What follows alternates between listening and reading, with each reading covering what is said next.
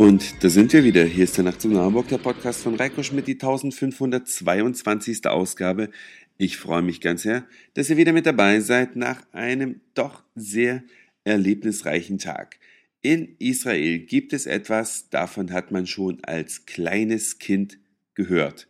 Ich zumindest. Und irgendwie kennt's jeder. Aber die wenigsten waren bis jetzt dort. Die Rede ist vom, ja, ich will jetzt nicht sagen sagenhaften, aber ja doch sagenumwobenen Toten Meer, welches hier einfach The Death Sea heißt.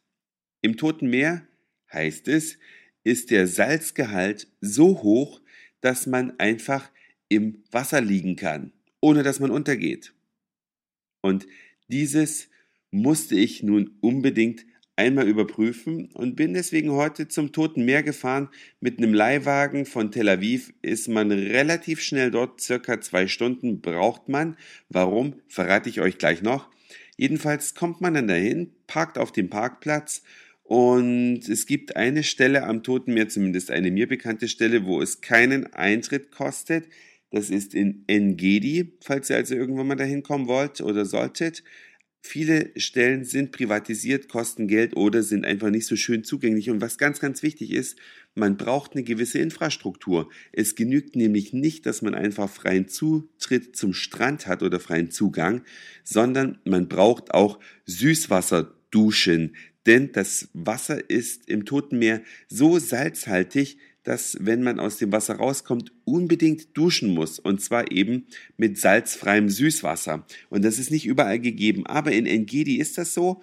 Und dann bin ich da tatsächlich ins Wasser gegangen und habe mich reingelegt, habe sogar demonstrativ ein Buch mitgenommen und dieses Buch dann im Liegen gelesen. Man kennt es ja aus dem Fernsehen, man hat es schon mal gesehen oder gehört dass Leute ihre Zeitung lesen im Toten Meer. Es geht auch mit einem Buch wunderbar und man liegt tatsächlich einfach so im Wasser. Man darf allerdings nicht, und das ist ganz, ganz wichtig, wenn man das macht, dann äh, schreit sofort die Schwimmaufsicht und das zu Recht.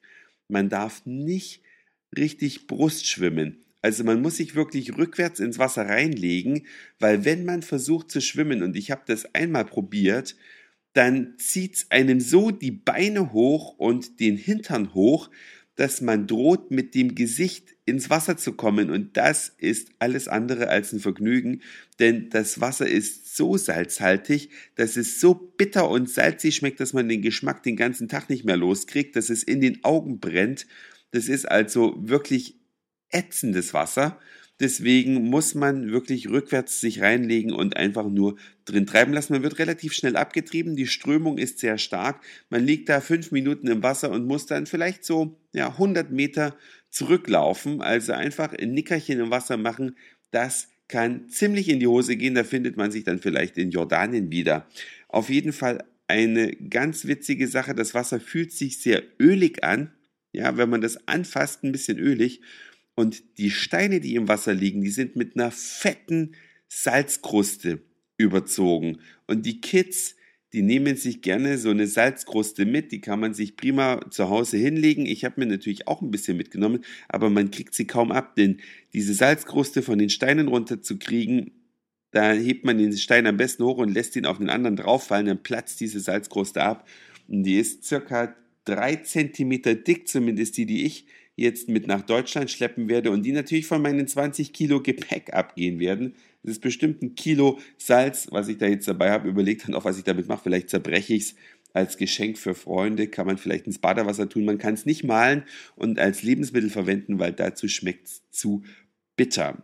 Ja, und wenn man dann vom äh, Toten Meer zurück möchte, das war übrigens auch auf dem Hinweg schon so, muss man wenn man nicht einen riesigen Umwelt, Umweg fahren will durch die besetzten Gebiete Israels. Ich will das jetzt nicht in aller Ausführlichkeit auswalzen, denn das könnt ihr alle in Wikipedia durchlesen, welches Staatsgebiet Israel zusteht und welches Staatsgebiet sich Israel völkerrechtswidrig möglicherweise angeeignet hat.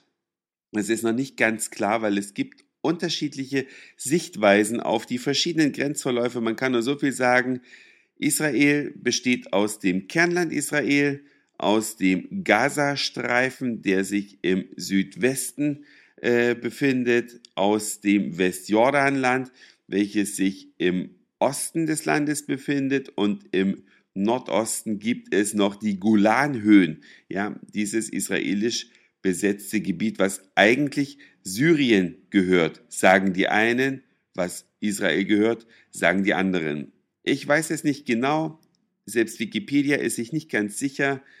Es gibt, wie gesagt, unterschiedliche Sichtweisen. Es ist Krieg in der Region. Es ist nicht alles so friedlich, wie es auf den ersten Moment aussieht. Ich habe heute gelernt, dass Tel Aviv Israel mitnichten repräsentiert. Also Tel Aviv ist eine Art ja, besondere Stadt in Israel, die aber weit ab der israelischen Realität existiert.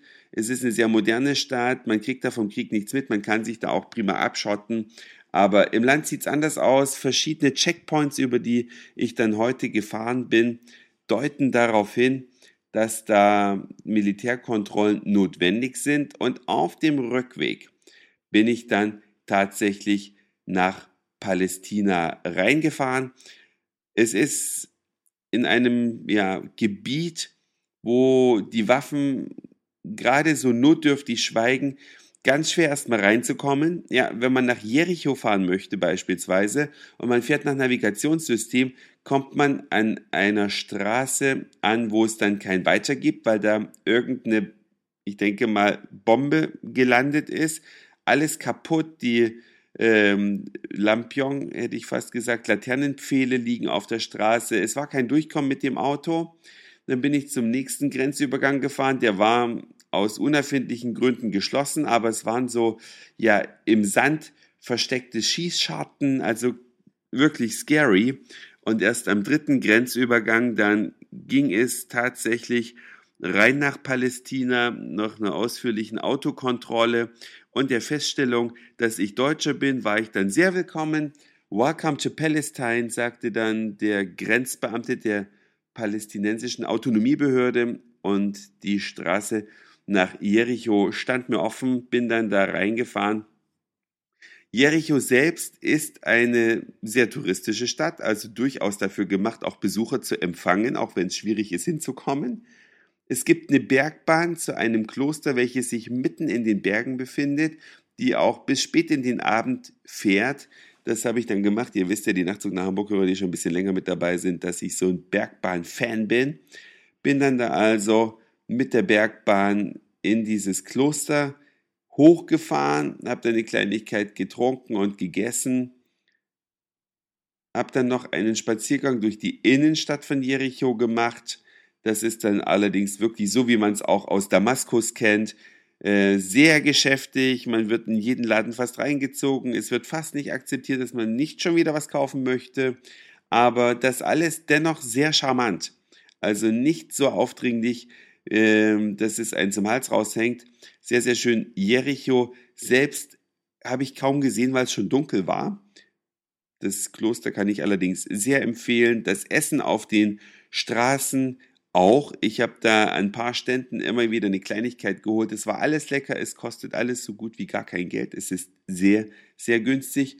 Und dann bin ich in den Wagen gestiegen, um nach Jerusalem, äh, über Jerusalem nach Tel Aviv zurückzufahren und dann wieder an unzähligen Grenzkontrollen vorbei, aber nichts passiert, wohlbehalten angekommen. Es ist weit weniger schlimm, wenn man so in Deutschland denkt, oh, da fährt einer ins Westjordanland, da fährt einer nach Palästina rein, da denkt man ja immer sonst was.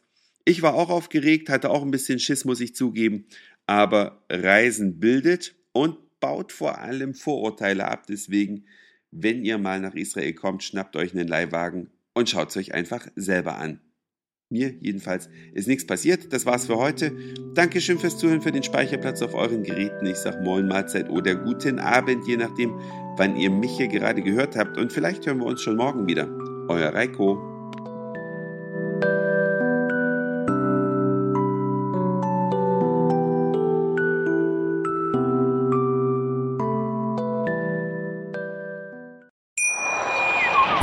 Schatz, ich bin neu verliebt. Was? Drüben. Das ist er. Aber das ist ein Auto. Ja, eben. Mit ihm habe ich alles richtig gemacht. Wunschauto einfach kaufen, verkaufen oder leasen. Bei Autoscout24. Alles richtig gemacht.